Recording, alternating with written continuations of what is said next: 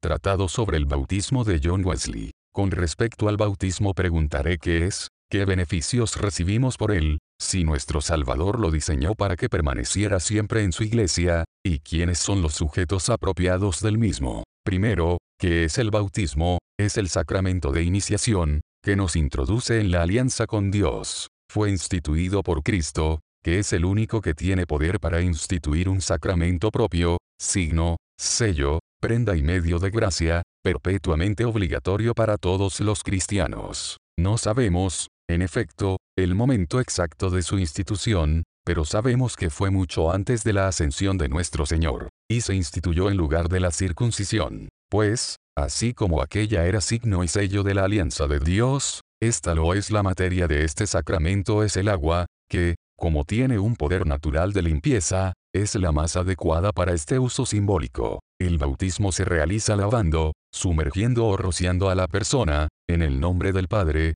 del Hijo y del Espíritu Santo, que por este medio se consagra a la siempre bendita Trinidad. Digo, lavando, sumergiendo o rociando, porque no está determinado en la escritura de cuál de estas maneras debe hacerse, ni por ningún precepto expreso, ni por ningún ejemplo que lo demuestre claramente, ni por la fuerza o el significado de la palabra bautizar, que no hay precepto expreso, lo admiten todos los hombres tranquilos. Tampoco hay ningún ejemplo concluyente. El bautismo de Juan coincidía en algunas cosas con el de Cristo, en otras difería de él. Pero no se puede probar con certeza a partir de la escritura, que incluso el de Juan fue realizado por inmersión. Es cierto que bautizó en Enón, cerca de Salim, donde había mucha agua. Pero esto podría referirse a la amplitud más que a la profundidad, ya que un lugar estrecho no habría sido suficiente para una multitud tan grande. Tampoco se puede probar que el bautismo de nuestro Salvador, o el administrado por sus discípulos,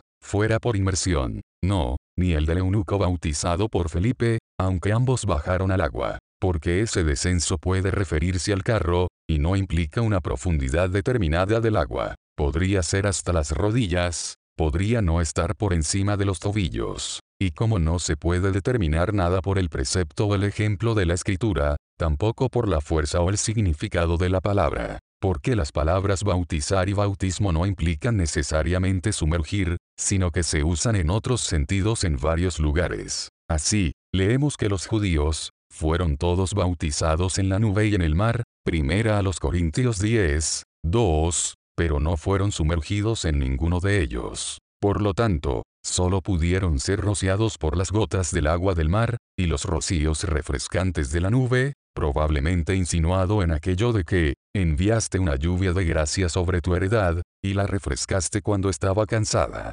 Salmo 67, 9, de nuevo, Cristo dijo a sus dos discípulos, seréis bautizados con el bautismo con el que yo he sido bautizado, Marcos 10, 38, pero ni él ni ellos fueron sumergidos, sino solo rociados o lavados con su propia sangre. De nuevo leemos, Marcos 7, 4, de los bautismos, así está en el original, de ollas y tazas, y de mesas o camas. Ahora bien, las ollas y las tazas no son necesariamente sumergidas cuando son lavadas. Es más, los fariseos solo lavaban la parte exterior de las mismas. Y en cuanto a las mesas o camas, nadie supondrá que puedan ser sumergidas. Aquí, entonces, la palabra bautismo, en su sentido natural, no se toma para sumergir, sino para lavar o limpiar. Y, que este es el verdadero significado de la palabra bautizar, es atestiguado por los más grandes eruditos y los jueces más adecuados en esta materia.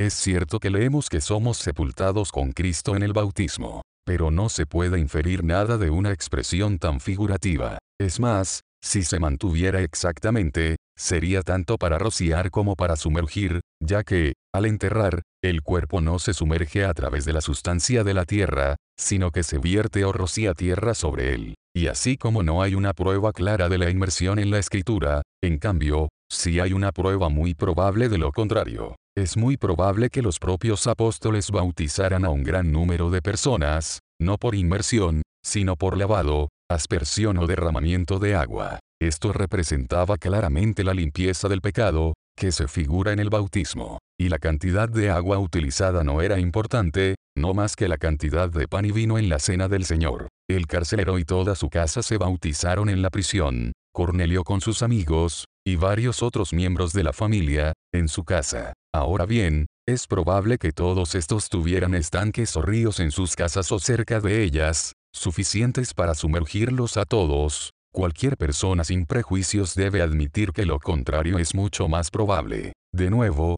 3.000 en un momento, y 5.000 en otro, fueron convertidos y bautizados por San Pedro en Jerusalén, donde no tenían más que las suaves aguas de Siloé, según la observación del señor Fuller, no había molinos de agua en Jerusalén, porque no había un arroyo lo suficientemente grande para conducirlos. El lugar, por lo tanto, así como el número, hace muy probable que todos estos fueron bautizados por aspersión o derramamiento, y no por inmersión. Para resumir todo, la manera de bautizar, ya sea por inmersión o por aspersión, no está determinada en la escritura. No hay ningún mandato para uno en lugar de otro. No hay ningún ejemplo del que podamos concluir que es mejor sumergir que rociar. Hay ejemplos probables de ambos, y ambos están igualmente contenidos en el significado natural de la palabra. En segundo lugar, los beneficios que recibimos por el bautismo es el siguiente punto a considerar. El primero de ellos es el lavado de la culpa del pecado original, mediante la aplicación de los méritos de la muerte de Cristo, que todos nacemos bajo la culpa del pecado de Adán, y que todo pecado merece la miseria eterna, era el sentido unánime de la Iglesia antigua, como se expresa en el noveno artículo de nuestra Iglesia anglicana. Y la Escritura afirma claramente que fuimos formados en la iniquidad, y en el pecado nos concibió nuestra madre, que todos éramos por naturaleza hijos de la ira, y estábamos muertos en delitos y pecados, que en Adán todos mueren, que por la desobediencia de un solo hombre todos fueron hechos pecadores, que por un solo hombre entró el pecado en el mundo, y por el pecado la muerte, la cual vino a todos los hombres, por cuanto todos pecaron. Esto incluye claramente a los niños, porque ellos también mueren, por lo tanto, han pecado, pero no por el pecado actual, por lo tanto, por el original, sino, ¿qué necesidad tienen de la muerte de Cristo? Sí, la muerte reinó desde Adán hasta Moisés, aún sobre los que no habían pecado de hecho según la semejanza de la transgresión de Adán. Que esto solo puede referirse a los infantes, es una prueba clara de que toda la raza humana es condenable tanto de la culpa como del castigo de la transgresión de Adán. Pero, así como por la ofensa de uno, el juicio vino sobre todos los hombres para condenación, así por la justicia de uno, el don gratuito vino sobre todos los hombres, para justificación de vida, y la virtud de este don gratuito, los méritos de la vida y la muerte de Cristo, se nos aplican en el bautismo se entregó a sí mismo por la iglesia, para santificarla y limpiarla con el lavado del agua por la palabra, Efesios 5, 25 y 26, es decir, en el bautismo, instrumento ordinario de nuestra justificación. De acuerdo con esto, nuestra iglesia ora en el oficio bautismal, para que la persona que va a ser bautizada pueda ser lavada y santificada por el Espíritu Santo, y, siendo liberada de la ira de Dios, reciba la remisión de los pecados y disfrute de la bendición eterna de su lavado celestial, y declara en la rúbrica al final del oficio lo siguiente, es cierto, por la palabra de Dios, que los niños que son bautizados, muriendo antes de cometer el pecado real son salvados. Y esto está de acuerdo con el juicio unánime de todos los padres antiguos. Por el bautismo entramos en pacto con Dios, en ese pacto eterno, que Él ha ordenado para siempre, Salmo 111, 9, ese nuevo pacto que prometió hacer con el Israel espiritual, incluso darles un corazón nuevo y un espíritu nuevo, rociar sobre ellos agua limpia, de la que el bautismo es solo una figura, y no acordarse más de sus pecados e iniquidades, en una palabra, ser su Dios, como lo prometió Abraham, en el pacto evangélico que hizo con él y con toda su descendencia espiritual, Génesis 17, 7 y 8, y como la circuncisión era entonces la forma de entrar en este pacto, así lo es ahora el bautismo, que por lo tanto es llamado por el apóstol. Así muchos buenos intérpretes traducen sus palabras, la estipulación, contrato o pacto de una buena conciencia con Dios. Por el bautismo somos admitidos en la iglesia y, por consiguiente, hechos miembros de Cristo, su cabeza. Los judíos fueron admitidos en la iglesia por la circuncisión, así los cristianos por el bautismo, porque todos los que han sido bautizados en Cristo, en su nombre, se han revestido de Cristo, Gálatas 3, 27, es decir, están unidos místicamente a Cristo y son uno con Él, porque por un solo espíritu hemos sido bautizados en un solo cuerpo, primera a los Corintios 12, 13, es decir, la Iglesia, el cuerpo de Cristo, Efesios 4, 12. De esta unión espiritual y vital con Él, procede la influencia de su gracia sobre los bautizados, así como de nuestra unión con la Iglesia, una participación en todos sus privilegios y en todas las promesas que Cristo le ha hecho. Por el bautismo, nosotros que éramos por naturaleza hijos de la ira somos hechos hijos de Dios. Y esta regeneración que nuestra iglesia atribuye en tantos lugares al bautismo es algo más que ser admitido en la iglesia, aunque comúnmente se relaciona con ella, al ser injertados en el cuerpo de la iglesia de Cristo. Somos hechos hijos de Dios por adopción y gracia. Esto se basa en las claras palabras de nuestro Señor, el que no nazca de nuevo del agua y del Espíritu, no puede entrar en el reino de Dios. Juan 3, 5. Por el agua, entonces, como medio, el agua del bautismo, somos regenerados o nacemos de nuevo, por lo que también es llamado por el apóstol, el lavado de la regeneración. Nuestra iglesia, por tanto, no atribuye al bautismo mayor virtud que la que le atribuyó el propio Cristo. Tampoco lo atribuye al lavado exterior, sino a la gracia interior que, añadida, lo convierte en sacramento. Aquí se infunde un principio de gracia,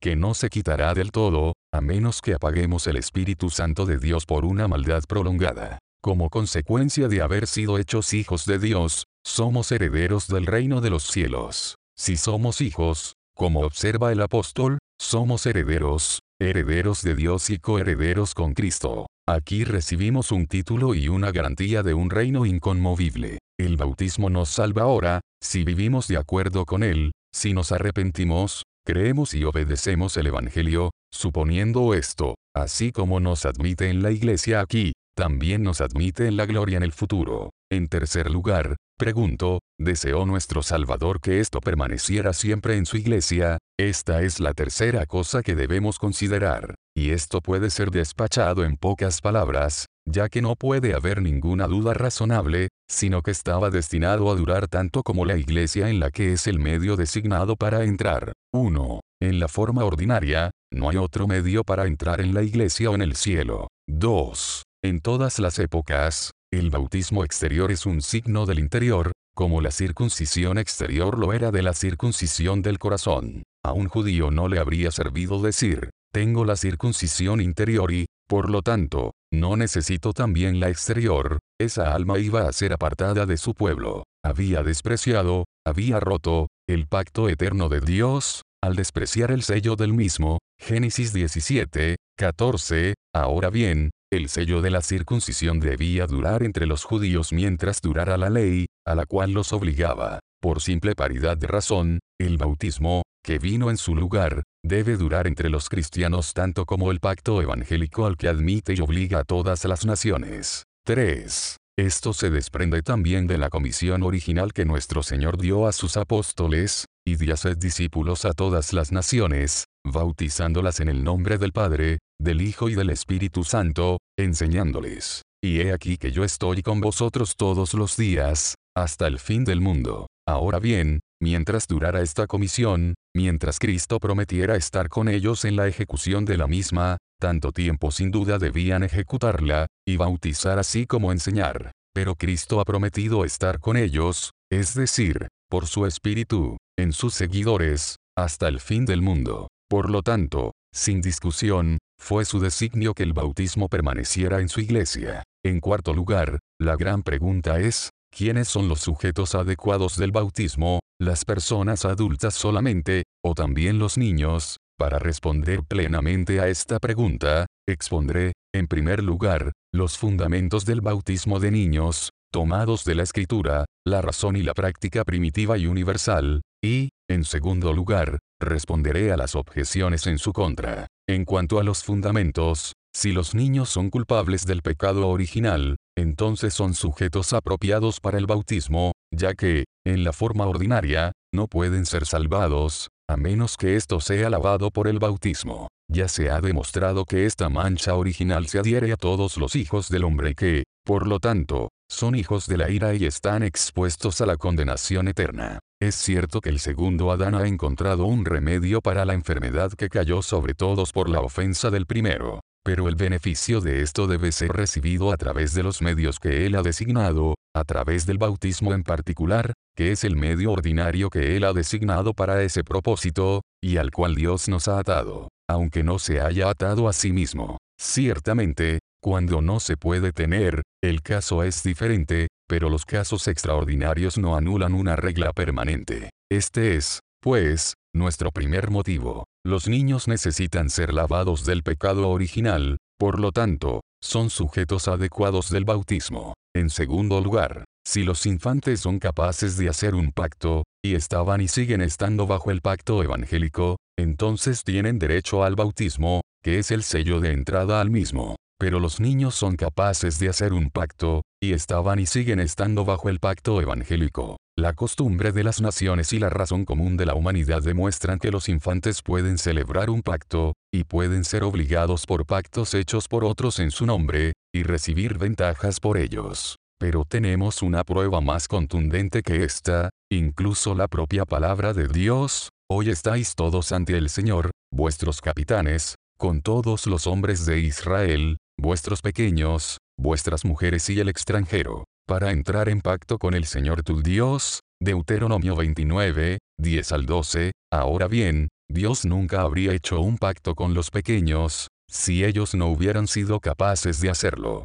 No se dice niños solamente, sino niños pequeños, la palabra hebrea significa propiamente infantes, y estos pueden estar todavía, como lo estaban antiguamente, obligados a cumplir, en un tiempo posterior, lo que no son capaces de cumplir en el momento de contraer esa obligación. Los infantes de los creyentes, los verdaderos hijos del fiel Abraham, siempre estuvieron bajo el pacto evangélico, estaban incluidos en él, tenían derecho a él y al sello del mismo, como un heredero infantil tiene derecho a su patrimonio, aunque todavía no pueda tener la posesión real. El pacto con Abraham era un pacto evangélico, la condición es la misma, es decir, la fe, que el apóstol observa que le fue imputada por justicia. El fruto inseparable de esta fe fue la obediencia, pues por fe dejó su país y ofreció a su hijo. Los beneficios fueron los mismos, porque Dios prometió seré tu Dios, y el Dios de tu descendencia después de ti, y no puede prometer más a ninguna criatura,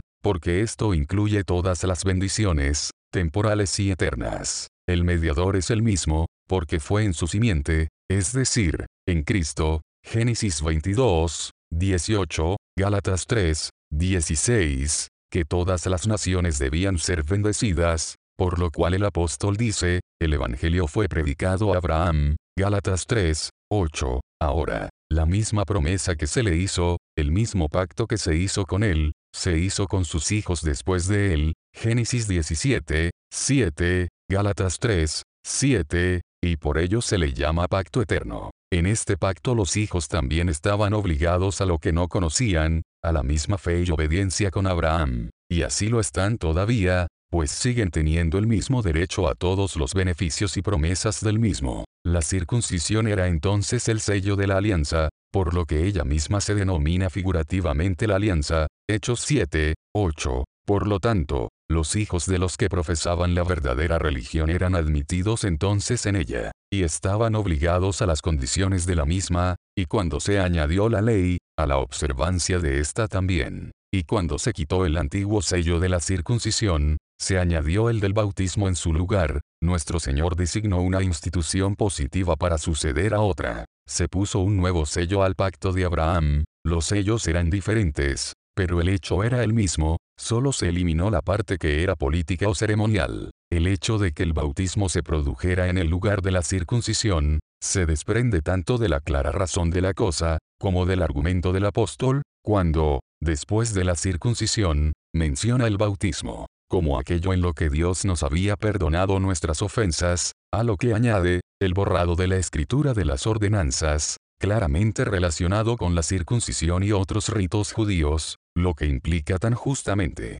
que el bautismo vino en el lugar de la circuncisión, así como nuestro Salvador estilizando el otro sacramento de la Pascua, Colosenses 2, 11 al 13, Lucas 22, 15, nuestra que fue instituido en lugar de este. De igual manera, no es una prueba de que el bautismo no sucedió a la circuncisión porque difiere en algunas circunstancias, como tampoco prueba que la cena del Señor no sucedió a la Pascua porque en varias circunstancias difiere de ella. Este es, pues, un segundo motivo. Los niños son capaces de entrar en pacto con Dios. Como siempre lo fueron, lo siguen siendo, bajo el pacto evangélico. Por lo tanto, tienen derecho al bautismo, que ahora es el sello de entrada al mismo. Tercero, si los niños deben venir a Cristo, si son capaces de ser admitidos en la iglesia de Dios y, por consiguiente, de una solemne dedicación sacramental a Él, entonces son sujetos apropiados del bautismo. Pero los niños son capaces de venir a Cristo,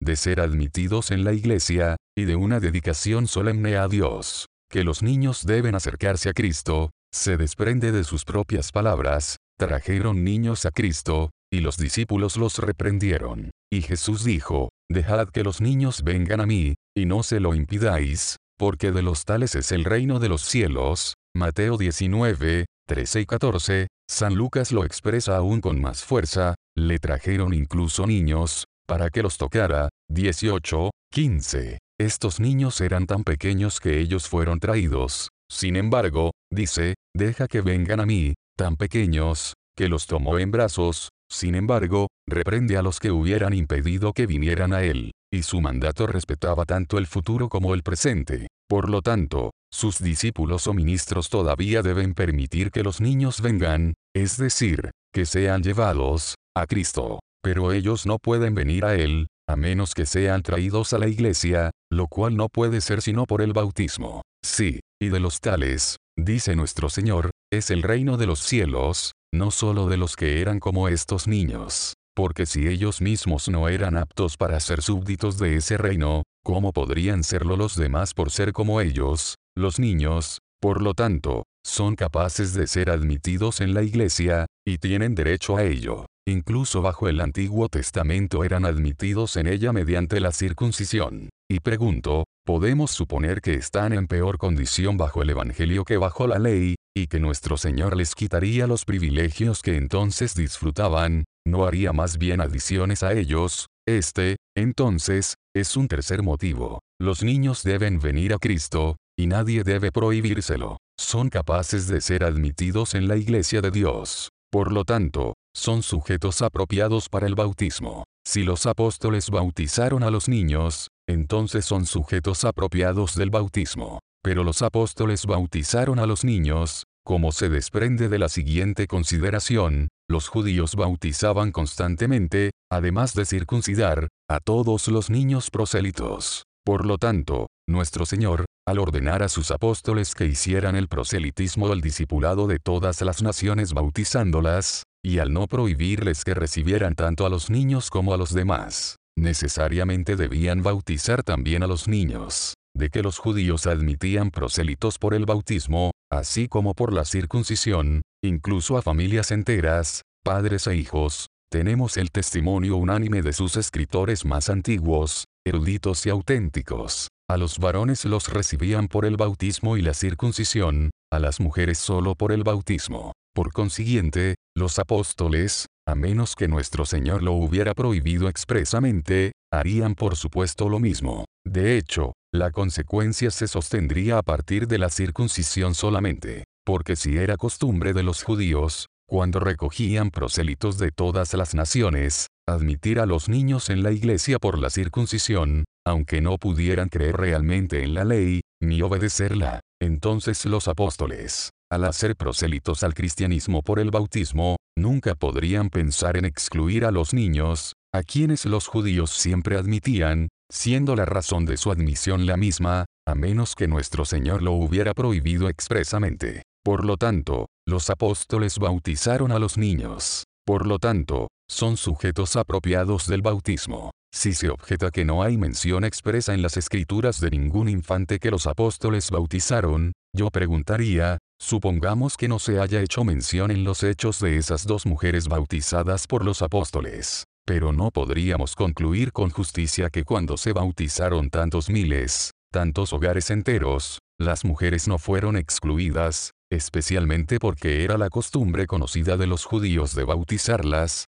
lo mismo ocurre con los niños, más aún, con respecto a la circuncisión. Los apóstoles bautizaron a tres mil personas en un día, y a cinco mil en otro. Y pregunto, ¿se puede suponer razonablemente que no había niños entre un número tan grande? De nuevo, los apóstoles bautizaron a muchas familias. Es más, apenas leemos de un jefe de familia que se convirtiera y bautizara, sino que toda su familia, como era antes la costumbre entre los judíos, se bautizara con él, así la casa del carcelero, él y todos los suyos, la casa de Gallo, de Estefanas, de Crispo. Y pregunto, podemos suponer que en todos estos hogares, que, según leemos, fueron bautizados sin excepción, no hubiera ni un solo niño o bebé, pero para ir un paso más allá, San Pedro dice a la multitud, arrepentíos y bautícese cada uno de vosotros para el perdón de los pecados, porque la promesa es para vosotros y para vuestros hijos. Hechos 2, 38 y 39, en efecto, la respuesta se hace directamente a los que preguntaban, ¿qué debemos hacer? Pero llega más lejos que a los que hicieron la pregunta. Y aunque los niños no podían arrepentirse realmente, podían ser bautizados. Y el hecho de que estén incluidos, aparece, primero, porque el apóstol se dirige a cada uno de ellos, y en cada uno deben estar incluidos los niños. Y segundo, se les menciona expresamente, la promesa es para vosotros y para vuestros hijos. Por último, si bautizar a los niños ha sido la práctica general de la Iglesia cristiana en todos los lugares y en todas las épocas, entonces esta debe haber sido la práctica de los apóstoles, y, consecuentemente, la voluntad de Cristo. Pero bautizar a los niños ha sido la práctica general de la Iglesia cristiana, en todos los lugares y en todas las épocas. De esto tenemos testigos intachables, San Agustín para la Iglesia latina, que floreció antes del año 400, y Orígenes para la griega, nacida en el siglo I, ambos declaran, no solo que toda la Iglesia de Cristo bautizaba entonces a los niños, sino también que recibieron esta práctica de los propios apóstoles. Ver comentario de Orígenes sobre Romanos 6, San Cipriano también se expresa a favor, y todo un concilio con él. Si fuera necesario, podríamos citar también a Atanasio, Crisóstomo y una nube de testigos. No se encuentra un solo caso en toda la antigüedad de ningún cristiano ortodoxo que negara el bautismo a los niños cuando se les llevaba a bautizar, ni ninguno de los padres o escritores antiguos, durante los primeros 800 años por lo menos, que lo considerara ilegal, y que ha sido la práctica de todas las iglesias regulares desde entonces, es claro y manifiesto. No solo nuestros propios antepasados cuando se convirtieron al cristianismo, sino todas las iglesias europeas, pero también las africanas y las asiáticas, incluso las de Santo Tomás en las Indias, bautizan y siempre bautizaron a sus niños. Aclarado así el hecho de que el bautismo de niños ha sido la práctica general de la Iglesia cristiana en todos los lugares y en todas las épocas, que ha continuado sin interrupción en la Iglesia de Dios durante más de 1700 años. Podemos concluir con seguridad que fue transmitido por los apóstoles, quienes mejor conocían la mente de Cristo. Para resumir la evidencia, si el bautismo externo es generalmente, de manera ordinaria, necesario para la salvación, y los infantes pueden ser salvados tanto como los adultos, siquiera debemos descuidar ningún medio para salvarlos. Si nuestro Señor ordena que los tales vengan, que sean traídos a Él, y declara, de los tales es el reino de los cielos, si los niños son capaces de hacer un pacto, o de que otros hagan un pacto por ellos, estando incluidos en el pacto de Abraham, que era un pacto de fe, un pacto evangélico, y nunca excluidos por Cristo, si tienen derecho a ser miembros de la Iglesia, y por lo tanto eran miembros de la judía, sí, suponiendo que nuestro Señor hubiera querido excluirlos del bautismo, debió prohibir expresamente a sus apóstoles que los bautizaran, lo que nadie se atreve a afirmar que hizo, ya que de lo contrario lo harían por supuesto, según la práctica universal de su nación, si es muy probable que lo hicieran, incluso a partir de la letra de la escritura, porque frecuentemente bautizaban hogares enteros, y sería extraño que no hubiera niños entre ellos, si toda la iglesia de Cristo, durante 1700 años juntos, bautizó a los niños, y nunca se opusieron a ello hasta el siglo pasado, excepto por algunos hombres no muy santos en Alemania, por último, si el bautismo confiere beneficios tan inestimables, como el lavado de la culpa del pecado original, el injerto en Cristo, haciéndonos miembros de su iglesia, y dándonos así derecho a todas las bendiciones del Evangelio, se deduce que los niños pueden, sí, deben ser bautizados, y que nadie debe impedírselo. En último lugar, voy a responder a las objeciones que comúnmente se presentan contra el bautismo de los niños. La principal de ellas es, nuestro Señor dijo a sus apóstoles, y y enseñad a todas las naciones, bautizándolas en el nombre del Padre, del Hijo y del Espíritu Santo, Mateo 28, 19, aquí Cristo mismo antepuso la enseñanza al bautismo. Por lo tanto, los infantes, siendo incapaces de ser enseñados, son incapaces de ser bautizados. Respondo, primero, el orden de las palabras en la escritura no es una regla segura para el orden de las cosas. Leemos en San Marcos 1, 4, Juan bautizaba en el desierto, y predicaba el bautismo del arrepentimiento, y, el versículo 5, eran bautizados por él en el Jordán, confesando sus pecados. Ahora bien, o bien el orden de las palabras en la escritura no implica siempre el mismo orden de cosas, o bien se deduce que Juan bautizó antes de que sus oyentes confesaran o se arrepintieran. Pero, segundo, las palabras están manifiestamente mal traducidas, porque si leemos, y enseñad a todas las naciones, bautizándolas, enseñándoles a observar todas las cosas, se trata de una clara tautología, una repetición vana y sin sentido. Debería traducirse, que es el significado literal de las palabras, y de hacer discípulos a todas las naciones, bautizándolas. Ya se ha demostrado que los niños son capaces de ser prosélitos o discípulos, por lo tanto, este texto, traducido correctamente, no es una objeción válida contra el bautismo de niños. Su siguiente objeción es, la escritura dice, arrepiéntete y bautízate, cree y bautízate. Por lo tanto, el arrepentimiento y la fe deben ir antes del bautismo. Pero los niños son incapaces de esto, por lo tanto, son incapaces de ser bautizados. Respondo, el arrepentimiento y la fe debían preceder a la circuncisión, así como al bautismo. Por lo tanto, si este argumento se sostuviera, probaría igualmente que los infantes eran incapaces de la circuncisión. Pero sabemos que Dios mismo determinó lo contrario, ordenando que fueran circuncidados a los ocho días de edad. Ahora bien, si los niños eran capaces de ser circuncidados, a pesar de que el arrepentimiento y la fe debían preceder a la circuncisión en las personas adultas, son igualmente capaces de ser bautizados. A pesar de que el arrepentimiento y la fe deben preceder al bautismo en las personas adultas. Esta objeción, por lo tanto, no tiene fuerza, porque es tan fuerte contra la circuncisión de los niños como el bautismo de los niños. Se objeta, en tercer lugar, que no hay ningún mandato para ello en la escritura. Ahora bien, Dios se enojó con su propio pueblo, porque hicieron lo que él dijo, yo no les mandé, Jeremías 7, 31, un texto claro acabaría con toda la disputa. Respondo, 1. Tenemos razones para temer que no lo haría. Está tan positivamente ordenado en un texto muy claro de la escritura, que debemos enseñarnos y amonestarnos unos a otros con salmos, himnos y cánticos espirituales, cantando al Señor con gracia en nuestros corazones. Efesios 5, 19. Como lo es honrar a nuestro Padre y a nuestra Madre, pero, ¿acaso esto pone fin a toda disputa? No se niegan estas mismas personas a hacerlo, a pesar de un texto claro, un mandato expreso. 2. Ellos mismos practican lo que no hay un mandato expreso ni un ejemplo claro en las escrituras. No tienen ningún mandato expreso para bautizar a las mujeres. Dicen, en efecto, que las mujeres están implícitas en todas las naciones. Lo están, y también lo están los niños, pero el mandato no es expreso para ninguno de ellos. Y para admitir a las mujeres en la cena del Señor, no tienen ni mandato expreso ni ejemplo claro.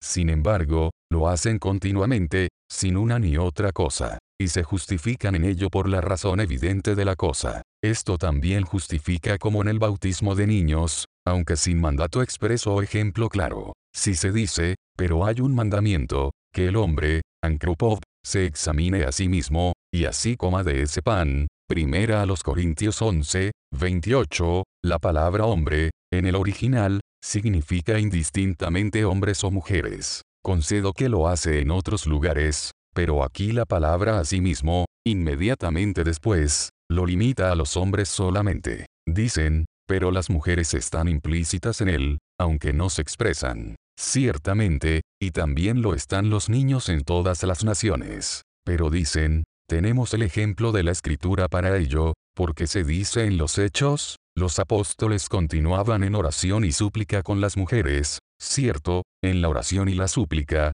pero no se dice, en la comunión. Tampoco tenemos un ejemplo claro de ello en la Biblia, puesto que, entonces, admiten a las mujeres a la comunión, sin ningún mandato o ejemplo expreso, sino solo por consecuencia de la escritura, nunca pueden mostrar la razón por la que los infantes no deben ser admitidos al bautismo. Cuando hay tantas escrituras que por justa consecuencia muestran que tienen derecho a él, y son capaces de hacerlo. En cuanto a los textos en los que Dios reprende a su pueblo por hacer lo que no les había mandado, esa frase significa evidentemente lo que había prohibido, especialmente en ese pasaje de Jeremías. Todo el versículo es, han edificado los lugares altos de Tofet, para quemar a sus hijos y a sus hijas en el fuego, lo cual no les mandé. Ahora bien, Dios les había prohibido expresamente hacer esto, y eso bajo pena de muerte. Pero ciertamente hay una diferencia entre los judíos que ofrecen sus hijos e hijas a los demonios, y los cristianos que ofrecen los suyos a Dios. En general,